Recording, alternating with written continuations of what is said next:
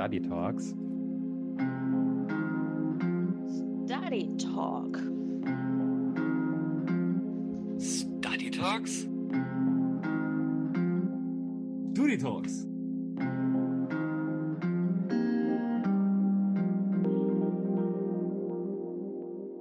Zeit für Wiederholung, Wiederholung, Wiederholung, Wiederholung, Wiederholung, Wiederholung, Wiederholung, Wiederholung, Wiederholung, Wiederholung, Wiederholung.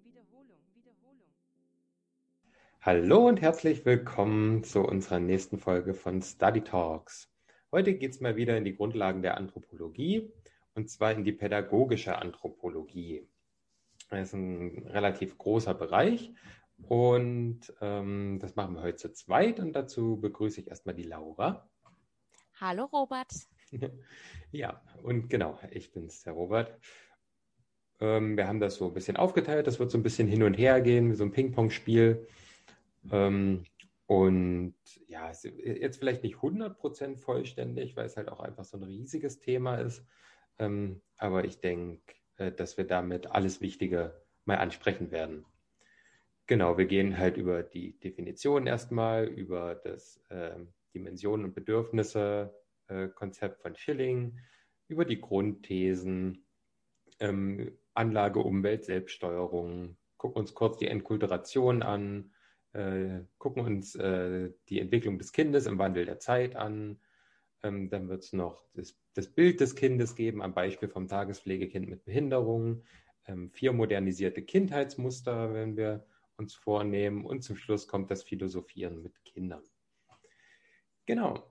Und dann lege ich auch gleich mal los. Und zwar als erstes mit der Definition von der pädagogischen Anthropologie. Also Anthropologie äh, gibt es in extrem vielen Bereichen. Da gibt es die biologische und die forensische. Und ja, zähle ich jetzt nicht alle auf, sind echt eine ganze Menge. Und uns interessiert heute die pädagogische Anthropologie. Ähm, ja, Anthropologie haben wir uns ja schon so ein bisschen beschäftigt. Da geht es halt um Menschenbilder oder Menschenbildannahmen. Und was uns heute interessiert, ähm, sind die Bereiche und Dimensionen, die den Menschen ausmachen, wieder einmal, also die Menschenbilder, ähm, die daraus abgeleiteten Bedürfnisse und die sich daraus ergebenden Aufgaben für die Pädagogik. Das ist das eigentlich Wichtige. Also Menschenbild, was leiten sich für Bedürfnisse ab und was hat die Pädagogik dann mit diesen Bedürfnissen zu tun? Und dann gebe ich gleich mal über an die Laura. Ja, und zwar möchte ich mit euch das Modell von Schilling einmal durchgehen. Das Modell ist in sechs Dimensionen aufgebaut und jede Dimension in seinem Modell besitzt Bedürfnisse und Aufgaben. Wir haben als erste Dimension die Handlung. Das heißt, ähm, die Bedürfnisse sind da, Hobbys zu haben, Aktionen, Autonomie. Und die Aufgaben ist, dass wir die ähm, Förderung von Autonomie betreiben und auch von Handlungen, von Hobbys und all diesen Dingen. Eine weitere Dimension ist die Emotion. Dort steckt das Bedürfnis hinter, geliebt zu sein, Erlebnisse zu haben. Und da ist ganz wichtig, Gefühle zu fördern als Aufgabe. Dann haben wir den Kopf als Dimension. Da geht es um die Bedürfnisse des Lernens, der Kreativität. Und da ist vor allem die Aufgabe drin, den Verstand zu fördern. Eine weitere Dimension ist der Körper. Ähm, da stecken die Bedürfnisse Schlaf, Nahrung, Bewegung, auch Erholung an. Und ja, wie man sich schon denken kann, da wollen wir das natürlich fördern. Vor allen Dingen Bewegung und auch, dass alle Sinne gefördert werden, die unser Körper hat.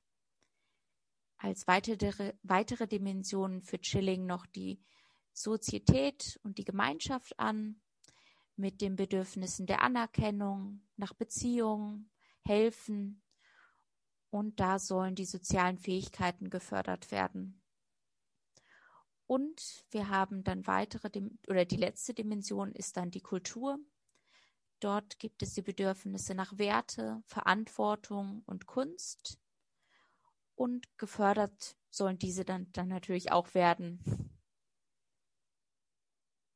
Ja, super. Dann geht es weiter mit den Grundthesen. Sind vier Stück, ganz kurz und knapp. Die erste ist die, also Grundthesen ähm, was macht den Menschen aus in der pädagogischen Anthropologie? Ähm, erstens die Erziehungsbedürftigkeit. Das bedeutet, der Mensch kommt unfertig zur Welt und muss also erzogen werden. Er braucht Schutz ähm, und Zuwendung, was ja dann letztendlich die Erziehung ist.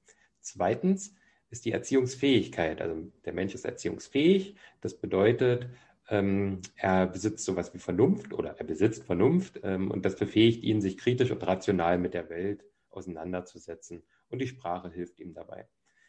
Äh, drittens, ähm, der Mensch ist das einzige Wesen mit Vernunft und Sprache. Und viertens, äh, die Lernfähigkeit des Menschen. Er ist wohl, oder ja, die Menschheit ist wohl lernfähiger als andere Lebewesen und Spezien, Spezies.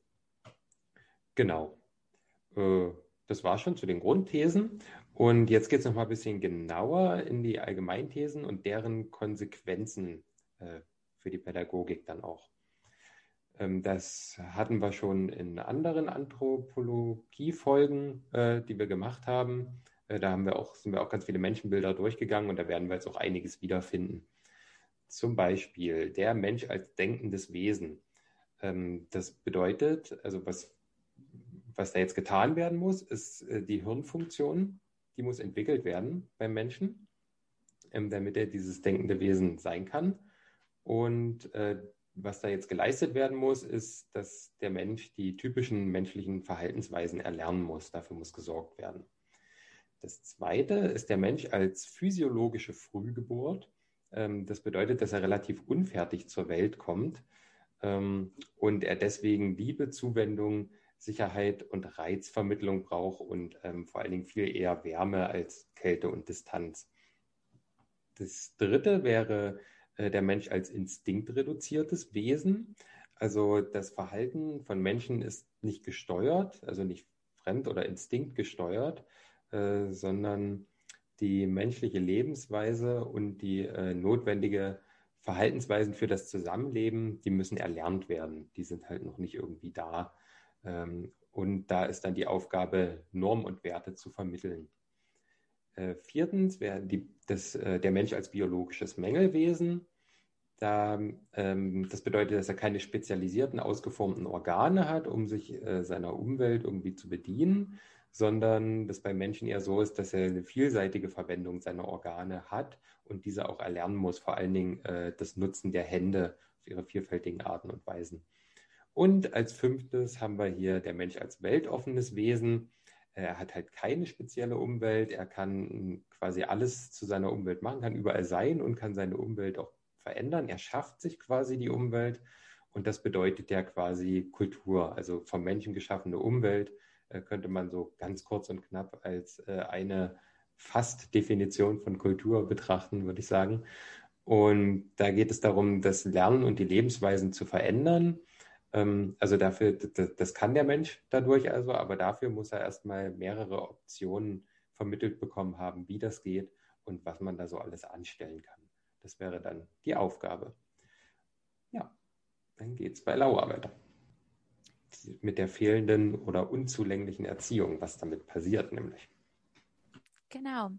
Wenn wir nämlich eine fehlende oder unzulängliche Erziehung haben, führt dies häufig zu Gefährdung beziehungsweise auch zur Verhinderung der Entwicklung der Menschen, der Kinder. Ähm, das kann sein ähm, zum Beispiel Hospitalismus. Das heißt, ähm, dass eine geringe motorische, geistig oder sprachliche Entwicklung folgt bei den Kindern oder dass ähm, kein Interesse an der Umwelt und Mitmenschen entwickelt wird, dass eine Störung im seelischen Bereich oder auch im Sozialverhalten vorliegt. Ähm, außerdem kann noch eine Störung in der Entwicklung und auch im Verhalten entstehen bei den Kindern, wenn die Erziehung unzulänglich oder fehlend ist. Darunter würde dann übertriebene Ängstlichkeit oder übertriebene Aggressivität zählen, wie auch Leistungsverweigerung oder Bindungsunfähigkeiten oder auch wenn die Frustrationstoleranz sehr gering ist, also dass das Kind nur eine geringe Fähigkeit zeigt, Enttäuschungen auszuhalten. Daran sieht man ganz gut, dass wir als Menschen wirklich auf Lernen und Erziehung angewiesen ist und dass es wirklich auch ein wichtiges Thema ist. Und ohne Erziehung geht es einfach nicht. Jawohl, genau, nochmal zum äh, Hospitalismus äh, heißt das und das äh, bedeutet quasi, ja, alles gut, ähm, das sind so diese körperlichen und psychischen äh, Begleiterscheinungen beim Entzug von, von so menschlicher Zuwendung quasi. Da gehören halt so, das ist die eine Seite dieser Gegenüberstellung. Genau, dann komme ich jetzt zur Anlage, Umwelt und Selbststeuerung. Ähm, das ist einfach mal so als Überschrift, das sind so drei, drei Dinge, die uns irgendwie ausmachen, die so unsere Entwicklung und unser Werden und Sein so ein bisschen bestimmen. Ich würde erstmal kurz durchdefinieren. Die Anlage ist so die genetische Grundausstattung, ähm, die wir Menschen haben. Äh, das ist einerseits äh, das gesamte Erbe aller Menschen als Art, also was so unsere Art Mensch irgendwie ausmacht, und natürlich auch der individuelle Genotyp, also unsere ganz eigene Individualität. Und ähm, hier kann man sagen, das Erbgut grenzt äh, unsere Entwicklungsmöglichkeiten ein. Das ist so unser Pool, ähm, unser Pool an Möglichkeiten sozusagen ist unser Erbgut. Man kann zum Beispiel jetzt, wenn wir jetzt sagen, Mensch als Art, äh, da wir keine Flügel haben, ähm, sind wir da schon ein Stück weit eingegrenzt dadurch, äh, was wir aus uns machen können. Ähm, das zweite wäre dann die Umwelt. Mit der Umwelt sind alle Einflüsse von außen äh, auf den Menschen gemeint, und zwar von der Befruchtung bis zum Tod, nicht erst von der Geburt, weil auch schon ähm, ab der Befruchtung äh, können Umwelteinflüsse natürlich äh, Einfluss auf die Entwicklung des äh, zukünftigen, eventuell zukünftigen Lebens. Ähm, genau da kann da passieren. Und das ist eingeteilt in nochmal vier Umweltbereiche. Da gibt es die natürliche Umwelt, äh, das ist die belebte und unbelebte Natur. Dann gibt es die ökonomische Umwelt, das sind die wirtschaftlichen Gegebenheiten, die kulturelle Umwelt, also die von Menschen geschaffene und veränderte Welt. Und die soziale Umwelt, die äh, befasst sich dann mit den Beziehungen, die so ein Mensch so hat. Und äh, die Umwelt insgesamt bestimmt halt, was, wann und wie gelernt wird. Also das ist so ja, die Anlage äh, waren so die, die Grundvoraussetzungen oder die Grenzen, die abgesteckt werden und die Umwelt macht das jetzt so ein bisschen spezifischer, was, wann und wie. Und dann bleibt das äh, ja wahrscheinlich Wichtigste noch übrig, und zwar die Selbststeuerung, denn das ist die aktive Selbstbestimmung. Da gehört sowas dazu wie Eigeninitiative, Interesse, persönliche Zielsetzung, solche Sachen. Ähm, die, äh, ja, interessant ist natürlich, dass die Bedeutung dessen äh, im Alter tendenziell zunimmt. Äh, das können wir uns, glaube ich, ganz gut vorstellen.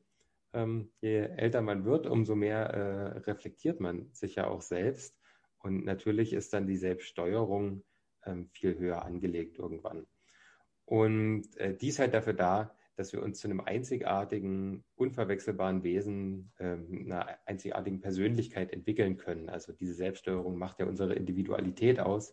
Und wenn wir uns vorstellen, wären wir nur von Anlage und Umwelt abhängig, ähm, dann wäre das ja völlig beliebig. So, und die Selbststeuerung ist dann das, was wir in unserem Leben aktiv äh, mit verändern können. Und die hängen in einem Kreislauf natürlich alle miteinander zusammen. Alles hat zueinander Wechselwirkungen. Ja, wie ich vorhin schon erklärt habe, die äh, Anlage äh, bildet halt so die, die Möglichkeiten, was, was die Umwelt überhaupt an Wirkungen auf uns einbringen kann.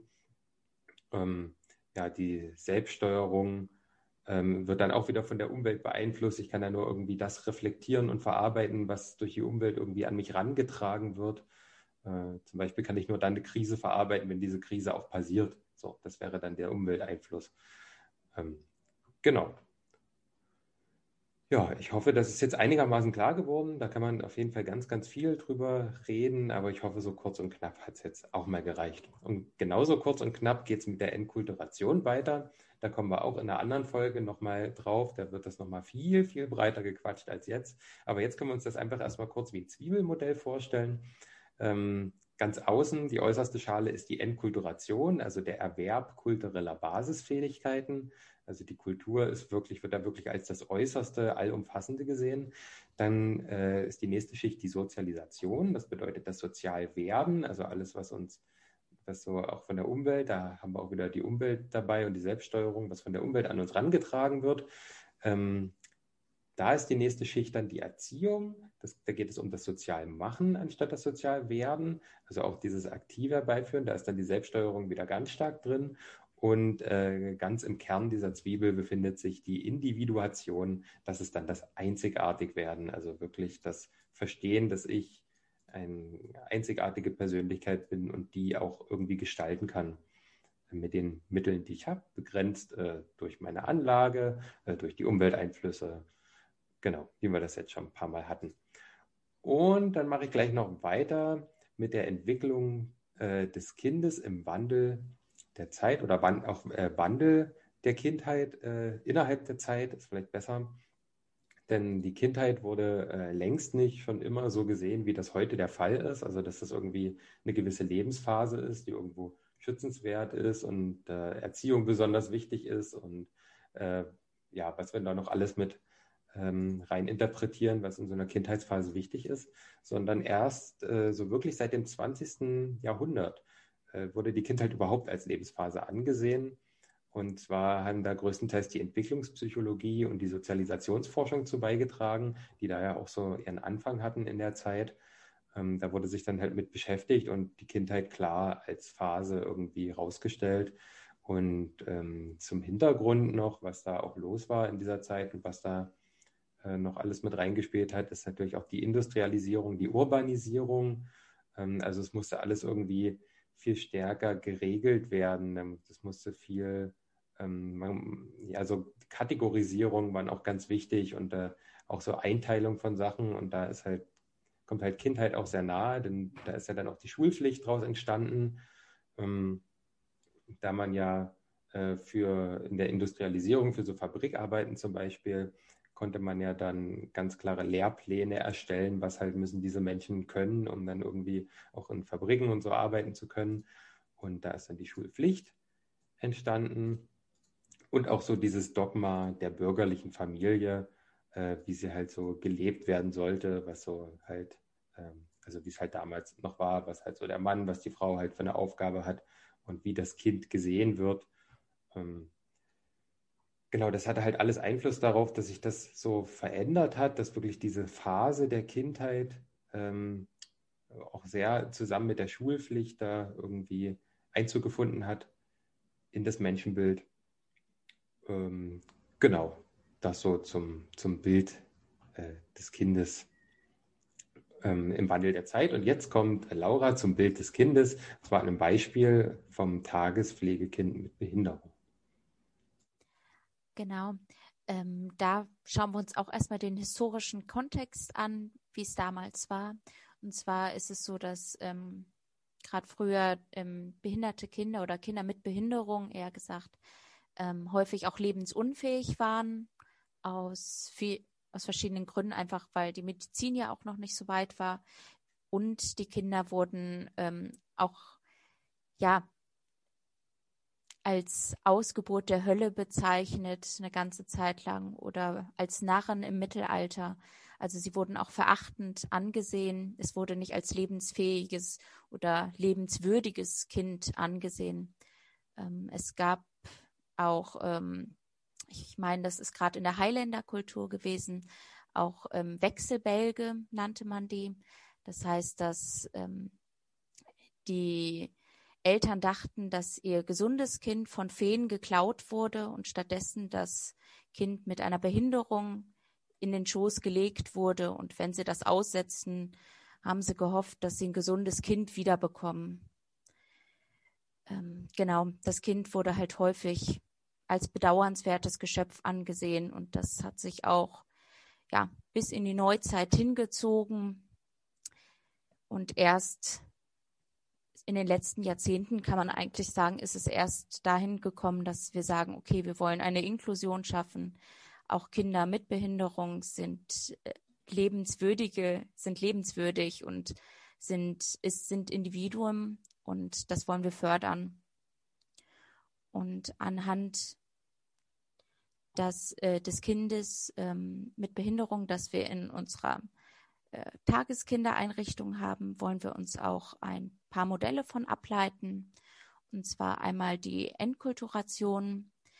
Ähm, damals wäre, da, ähm, ja, wäre das Modell nicht anwendbar gewesen, weil die Kinder halt häufig nicht lebensfähig waren. Daher konnte auch keine Erziehung zum Beispiel stattfinden und schon gar keine Kulturation oder ähnliches. Heutzutage ist das das Ziel, dass ähm, Kinder auch mit einer Behinderung wirklich inkludiert sind in der Gesellschaft, mit eingebunden sind. Und das ist für uns nicht mehr ein, oh, das ist ein Kind mit Behinderung, sondern, ah, das ist ein Kind. Das ist eigentlich das Ziel. Ist, da sind wir noch nicht ganz angekommen. Da sind wir noch, ja, noch ein Stück weit von entfernt, aber wir wollen es im Auge behalten. Ähm, und dann wollen wir uns auch das Ganze anschauen im Bezug auf das Modell von Schilling. Und zwar haben auch Kinder mit einer Behinderung genau die gleichen Dimensionen wie wir oder wie Kinder ohne Behinderung. Ähm, auch sie möchten geliebt sein ähm, und brauchen daher eine Gefühlsförderung. Auch sie haben das Bedürfnis nach Lernen, Schlaf, Nahrung, Bewegung, nach Gemeinschaft, Beziehungen. Und genau diese müssen auch von uns dann gefördert werden. Das heißt, das Kind muss allgemein als Individuum angeschaut werden ähm, und in den Besonderheiten, die jedes Kind mit sich bringt, ob es eine Behinderung hat oder auch nicht, muss drauf geschaut werden und in dem Potenzial, das das Kind hat, gefördert werden. Und da müssen wir unterstützend ansetzen. Das Kind wird vermutlich gewisse andere Bedürfnisse haben, beziehungsweise anders gefördert, gefördert werden müssen. Aber wie gesagt, jedes Kind ist individuell und muss daher sowieso einzeln betrachtet werden. Genau, Robert. Jawohl. Ähm, dann kommen wir zu den modernisierten Kindheiten. Ähm, da kann ich eigentlich gleich den, den Ball wieder zurückspielen, weil das sind äh, vier Stück. Und das erste macht dann direkt die Laura. Genau, das erste Grundmuster ist das postmoderne Kindheitsmuster. Da ist es so, dass es keine Kinder sind, sondern das sind Kids, die sind cool. Und äh, da ist es so, das kindliche Moratorium wird weitgehend aufgelöst. Ähm, das heißt, gerade dieser Übergang vom Kind zum Erwachsenenalter entfällt so ein, ein Stück weit. Und ähm, genau, die Kinder steigen direkt in eine jugendliche Subkultur ein. Die Überlegenheit der Erwachsenen ist aufgrund der Medien aufgehoben. Und der Umgang von den Erwachsenen mit den Kindern oder Kids ist häufig so, dass sie ähm, die Kinder als Akteure und Subjekte ihres eigenen Lebens sehen und diese auch so stärken möchten. Und sie wollen, dass die Kinder den, ähm, ihren Lebensstil im Bereich von Freizeit, Konsum und Medien hauptsächlich selbst managen. Die, das zweite Kindheitsmuster wäre dann das moderne Kindheitsmuster.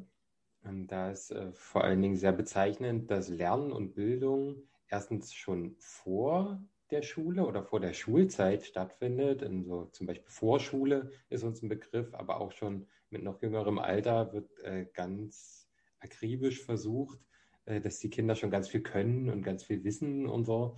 Ähm, und nicht nur vor der Schule, sondern halt auch außerhalb der Schule. Also dass halt nebenbei ähm, noch äh, zum Beispiel so Musikschule und so, dann halt von jedem Kind erwartet wird, dass es noch ein Instrument spielt und noch dies macht und da Nachhilfe ganz viel. Ähm, das da vor allen Dingen, also Mathematik-Nachhilfe ist ja immer so ein Riesending. Ähm, und das ist sehr bezeichnend für dieses Kindheitsbild. Also da geht es halt wirklich um die Bildung, äh, dass sie möglichst hoch sein soll und die dann auch ständig stattfindet quasi. Ähm, Außerdem geht es um ein risikofreies Auf, äh, Aufwachsen im Sinne von Kinderschutz. Also dem Kind soll ein Raum geboten werden, in dem es äh, absolut risikofrei äh, leben und sich auch ausleben kann, mh, mm, ohne sich, äh, ohne da halt irgendwelche, irgendwelche Grenzen äh, vorzufinden, die jetzt ein Problem darstellen sollten. Und das wird auch teilweise erreicht durch eine ganz gezielte Politik für Kinder, könnte man sagen. Also Kinderschutz, der einfach auch rechtlich festgehalten ist, ähm, wo es dann sowas wie Kindeswohlgefährdung gibt äh, wo dann ähm, auch eingeschritten werden kann und muss, um halt das Wohl des Kindes zu garantieren. Und ja, also das so zusammen, die, dieser starke Bildungsaspekt äh, und dieses, äh, dieser Kinderschutz und das ist auch in der Politik seinen Halt findet, das ist so bezeichnend für das moderne Kindheitsmuster. Dann wäre das dritte, äh, das traditionell moderne Kindheitsmuster. Ähm, da geht es darum, den pädagogischen Schutzraum, auch den, den es jetzt noch gibt, so zu erhalten, weil ähm, also wir, wir, kennen das ja auch alle oder wer es nicht kennt, kann sich sicher ganz gut vorstellen, dass halt Kinder ähm, heutzutage in der Zeit der Digitalisierung und der starken Vernetzung viel ungefilterter äh, an Informationen und Unterhaltung kommen. Und äh, da ist es halt ganz schwierig, da irgendwie, also entweder man, man setzt da halt Grenzen vor, dass sie an diese Sachen nicht rankommen, oder man unterhält sich halt im Bestfall mit den Kindern darüber oder regt da Reflexion an. Ähm, bei den Kindern, das kann man natürlich auch nicht immer leisten, nicht bei allem, nicht in jedem Alter des Kindes. Und da geht es halt bei dem Kindheitsmuster jetzt darum, diesen pädagogischen Schutzraum so zu erhalten, dass man da die Grenzen auch noch ein bisschen abgesteckt hat. Und ähm, das richtet sich ganz klar gegen die Enttraditionalisierung, äh, also so diese Familientradition, so Familienfeiern-Tradition auch, das soll da ganz stark wieder erhalten werden und auch dem Kind vermittelt werden, dass es halt was extrem Wichtiges ist und so richtig große Ereignisse, irgendwie die Familie zusammenkommt zu einer bestimmten Feier und auch ja, diese ganz, die, insgesamt diese äh, kindliche, familiale Lebenswelt, ähm, auch was das Kind für eine Rolle in so einer großen Familie hat. Hm, auch so zum Beispiel in, jetzt so als Tradition sich mal das Weihnachtsfest rausnimmt, wo dann äh, weiß ich, wie viele Leute aus der Familie dann anwesend sind und das halt dann auch ums Kind geht, wenn es um die Geschenke geht und sowas und ähm, so diese, dieses heile Welt-Ding so ein bisschen auch mit dem ersten Punkt von dem pädagogischen Schutzraum, das soll hier halt weitgehend erhalten werden. Und dann haben wir noch den fundamentalistisch modernen Kindheitsmuster. Und zwar ist es da häufig, kommt das in ökologisch alternativ und religiös-spirituellen Lebensgemeinschaften vor. Das Kind wird als Träger von Gemeinschaft verstanden. Und da geht es auch ganz viel darum, dass man Moratoriumsinseln für die Kinder schafft, dass man wirklich einen Schutzraum bietet, wo ein kindgemäßes Aufwachsen inmitten dieser ganzen hochmodernen Lebensbedingungen einfach noch möglich ist. Ähm, Beispiele dafür sind ähm, zum Beispiel ein spielzeugfreier Kindergarten oder auch die Weiteraufpädagogik, die in diese Richtung reingeht. Dann bleibt jetzt nur noch das Philosophieren mit Kindern, vor allem nach Jean Piaget. Der ist so der Begründer dieser, hm, ja, was sage ich, dieser Sache, dieser Bewegung, dieser, äh, dieses Konzeptes. Das ist, ja, werden wir dann bei der Definition sehen. Ähm, aber erstmal äh, würde ich gerne damit anfangen, ähm, mit äh, sechs Punkten äh, oder sechs Antworten auf die Frage, was unterscheidet das Kind vom Erwachsenen nach Noack. Ähm, und da geht es vor allen Dingen um das Staunen, um das Fragen, um die Fantasie, das Spiel, das Lernen und Handeln und das Vertrauen. Äh, ja, ich finde, das äh, wird auch recht klar, wenn man sich das mal kurz vorstellt. Vor allen Dingen so dieses, dieses Staunen und Fragestellen. Ähm, das ist so ganz, ganz bezeichnend natürlich. Ne? Man kann Kinder ganz, ganz schnell und ganz leicht begeistern. Und Kinder stellen halt diese, diese Warum-Fragen. Auch so diese Phase, bei Kindern, in denen sie diese Warum-Fragen stellen, was halt äh, teilweise Eltern oder äh, Erziehende ähm, ja, unter Umständen zur Weißglut treiben kann in manchen Situationen. Und genau das äh, brauchen wir beim Philosophieren mit Kindern. Und das ist eigentlich so ziemlich das Wichtigste, das Fragen stellen. Äh, ja, auch das Spiel, halt Kinder spielen, es hat auch so einen spielerischen Charakter. Die Fantasie, das abstrakte Denken ist da ganz wichtig. Ähm, genau. Äh, gehen wir mal in die Definition rein. Was ist das Philosophieren mit Kindern? Ja, das kann ganz verschiedene Bedeutungen haben. Äh, erstmal würde ich ein Zitat aus, unserem, äh, aus unserer Vorlesung äh, vorlesen. Und zwar, Philosophieren mit Kindern ist das Unterrichten von argumentativen und allgemein kognitiven Fähigkeiten von Kindern und ist unter anderem Gegenstand der Didaktik der Philosophie. Also der Didaktik, das Lehren und Lernen, das Beibringen sozusagen von Philosophie. Nur halt bei Kindern.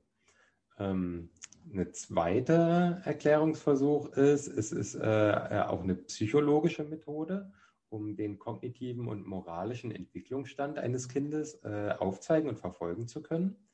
Es ist aber auch noch eine Bewegung, die äh, in den 70ern in den USA begonnen hat. Und es ist auch noch ein Unterrichtsfach in Mecklenburg-Vorpommern ähm, als Ersatzfach für Religion in der ersten bis zehnten Klasse. Da sehen wir schon, ist gar nicht so einfach. Aber das Wichtigste, worum es hier natürlich geht, äh, ist ähm, der Gegenstand der Didaktik der Philosophie halt eben mit Kindern.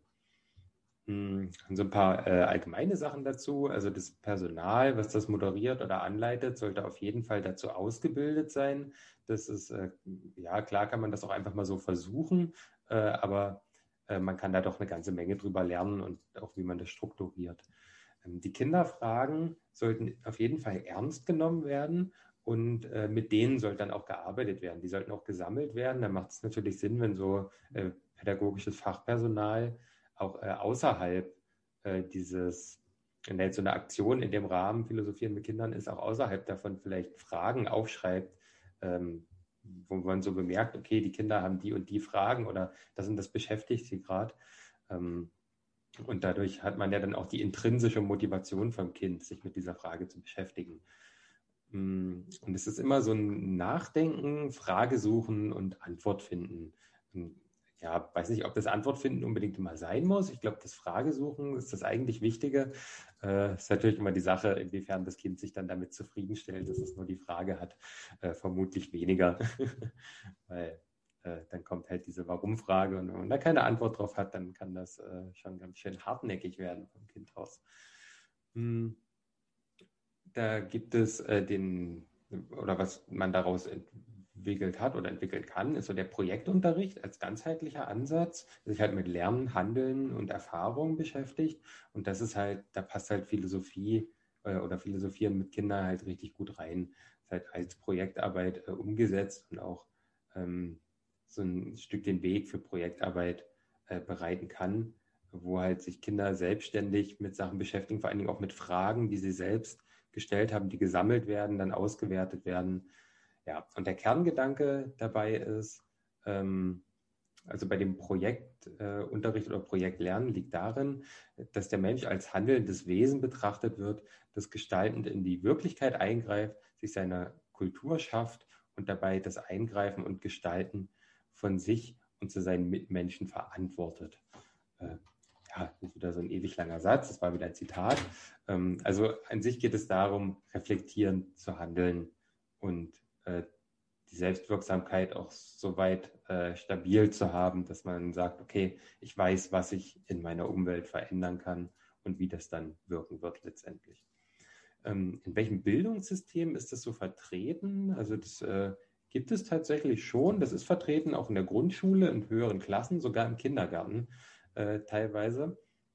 Und natürlich muss dann immer da anders rangegangen werden äh, je nach äh, Altersstufe auch. Und man kann jetzt in der Grundschule nicht dasselbe machen, wie man jetzt in so einer neunten Klasse beispielsweise macht. Das ist ja auch klar.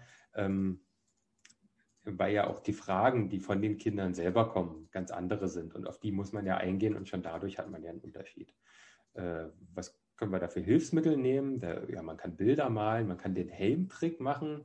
Ähm, es wird so genannt, äh, zum Beispiel, keine Ahnung, so ein eine Krone beispielsweise, ein Kind kriegt eine Krone auf ähm, und wird dann gesagt, okay, äh, du äh, entscheidest jetzt mal, was äh, jetzt verändert wird oder was man verändern müsste, damit die Welt besser wird. Und dann äh, kann man sich dann darüber unterhalten und da auch nachfragen, kritisch nachfragen und dann auch so ein, so ein kritisches Denken und auch so ein ethisches Bewusstsein schon in einem sehr jungen Alter fördern, was halt nicht so beigebracht ist, so wie viele von uns wahrscheinlich den Ethikunterricht an Schulen in Erinnerung haben, dass halt irgendwer vorne stellt und uns erzählt, was es für Werte gibt und dass die gut sind und alles andere nicht. Und ja, das ist natürlich äh, wenig interessant für Kinder, aber wenn es von denen selber kommt, ist das natürlich der Hammer. Man kann ja auch Bücher nehmen, Ähm, ein Beispiel äh, wäre da jetzt äh, das kleine Buch der großen Fragen von äh, Gisela Schmalz. Und äh, jetzt nochmal ein Teil äh, daraus kurz vorlesen. Da geht es dann äh, zu die Rubrik Ruhm und Geld. Ähm, wenn man damit arbeiten möchte, könnte man Fragen stellen wie ähm, Ruhm, Geld. Was ist dir davon äh, am wichtigsten? Besitz, Berühmtheit oder Anerkennung deiner Person und warum? Und dann kann man weiterführen zu was fragen wie, was ist dein teuerster Gegenstand, den du besitzt und was ist der wertvollste Gegenstand, den du besitzt? Und dann kann man so das Kind dazu anregen, da so ein bisschen zu vergleichen, auch so die Verknüpfung zu schaffen, okay, wertvoll heißt nicht unbedingt teuer oder andersrum. Ähm, das kann auch ganz verschieden sein. Ja, also da gibt es wirklich zahlreiche Bücher auch zu dem Thema. Da findet man eine ganze Menge, wenn man danach sucht. Ähm, ein Konzept äh, im Psycho, äh, psychologischen, im Philosophieren mit Kindern wäre äh, das ethische Denken und äh, sinnerschließendes Lernen. Was macht man da? Ja, da geht es darum, eine Nachdenklichkeit als Fähigkeit zu erzeugen.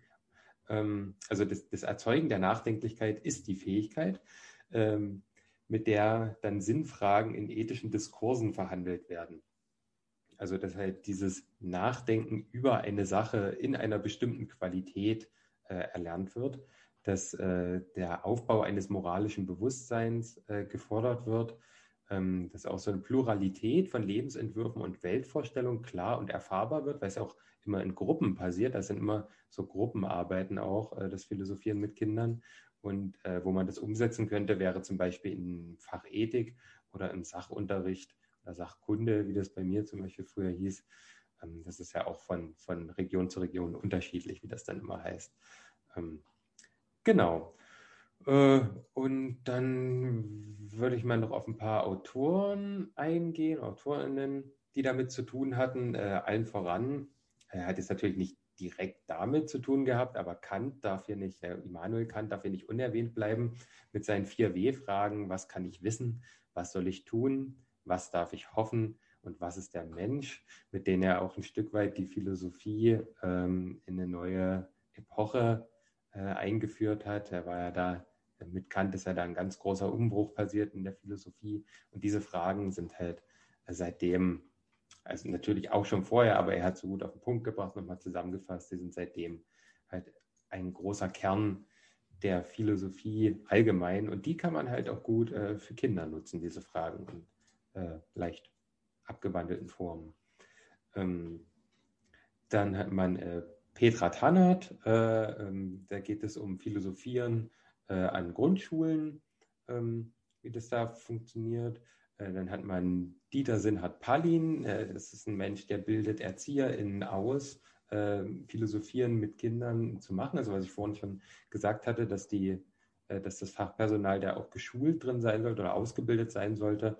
Und der Dieter Sinhard Pallin, der macht genau das. Ähm, dann hat man so Leute wie Professor Klaus äh, Blesenkemper, der beschäftigt sich eher mit dem sokratischen Gespräch, wo sich ja auch hier unsere erste Folge vom Podcast drum dreht, was ja da auch äh, super mit reinpasst. Und äh, ganz, ganz wichtig sind Matthew Lipman und äh, Garrett Matthews.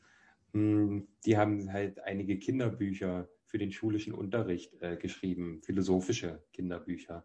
Und die sind auch so ein bisschen ähm, auch nach Piaget, der das halt so begründet hat, auch sehr, sehr wichtige Einflüsse für Philosophieren mit Kindern ganz generell. Ähm, und am Ende vielleicht noch eine kleine Podcast-Empfehlung, die wir halt auch hatten in unserer Vorlesung dazu. Äh, ist ein kurzer Beitrag, oder was heißt Podcast, ist halt ein kurzer Audiobeitrag, äh, den wir uns dazu angehört haben. Äh, und da geht es direkt um das Philosophieren mit Kindern. Das wird so ein bisschen vorgestellt äh, ist vom SWR und äh, stelle ich dann auch in, in die Quellen rein. Äh, da könnt ihr dann ruhig mal reinklicken. Das ist auch gar nicht so lang. Ich weiß gerade gar nicht, wie es geht. Ich habe es hier offen. Das sind, naja, nicht ganz eine halbe Stunde. Also wirklich, ich fand es echt interessant und ziemlich cool. Ja, und dann werden wir jetzt auch äh, mit unserer Auswahl äh, ein Philosophieren mit Kindern, weil es, äh, also wir hatten da echt Unmengen an Informationen dazu. Ich habe jetzt einfach mal versucht, da eine sinnvolle Auswahl von zu treffen. Ähm, genau, und dann sind wir mit der pädagogischen Anthropologie zumindest mit den Grundlagen davon, soweit durch. Ja. Weiß ich, Laura, hast du noch irgendwelche Gedanken zum Philosophieren mit Kindern? Hat dir was gefehlt oder war dir was unklar? Ich fand, du hast es gut zusammengefasst. Wir haben halt ganz viel in den Seminaren auch über Projektarbeit und sowas gesprochen, dass man das gerade da noch mit einbringen kann. Aber sonst fand ich das schon sehr, sehr gut rausgearbeitet, das Wichtige. Das freut mich. Ja, ja, voll gut. Ich hätte jetzt echt nicht gedacht, dass wir so schnell durchkommen. Ich dachte wirklich, das ist ein größeres Feld. Das heißt wirklich die komplette Grundlagen der pädagogischen Anthropologie. Aber ja, ich wollte jetzt auch nicht noch groß irgendwas breit quatschen. Das zieht es ja nur unnötig in die Länge. Ja, und wenn du auch nichts mehr hast, äh, dann würde okay. ich jetzt einfach mal sagen, äh, knappe Folge heute und äh, macht's gut und bis zum nächsten Mal. Ciao. Bis zum nächsten Mal. Tschüss. Ich finde, ein Fahrzeug sollte zur Persönlichkeit seines Fahrers passen. Voila. Und das hier ist quasi mein kleines Fenster zur Welt und da gibt es ständig was Neues zu sehen. Vielleicht verstehe ich nicht alles, was ich da sehe und wieder anderes gefällt mir vielleicht nicht, aber ich nehme es einfach hin. Es gleitet vorbei sozusagen. Hauptsache, man hat immer eine Handbreit Wasser unterm Kiel. Meine Devise lautet, immer hart am Wind segeln, dann kann nichts schiefgehen. Der Gedanke ist der, dass in jeder Ankunft schon ein Aufbruch begründet liegt. Wenn man sich dessen bewusst ist, spart man sich jede Menge Begrüßungs- und Abschiedstränen. Auf See bedarf es keiner großartigen Erklärungen. Da gibt es nur Passagiere. Und hier kommt ihr beide ins Spiel. Das ist, als wurde man geboren mit einer Schachtel Buntstifte. Der eine kriegt eine Packung mit acht Stiften, der andere eine mit 16. Aber entscheidend ist, was ihr mit den Buntstiften anstellt, mit den Farben, die euch zur Verfügung stehen. Und schert euch einen Teufel um irgendwelche Linien. Malt einfach drüber weg. Lasst euch nicht davon beirren, versteht ihr? Einfach über den Rand hinausmalen. Wir sind frei wie das Meer. Unbegrenzt. Wir sind nicht ans Festland gebunden.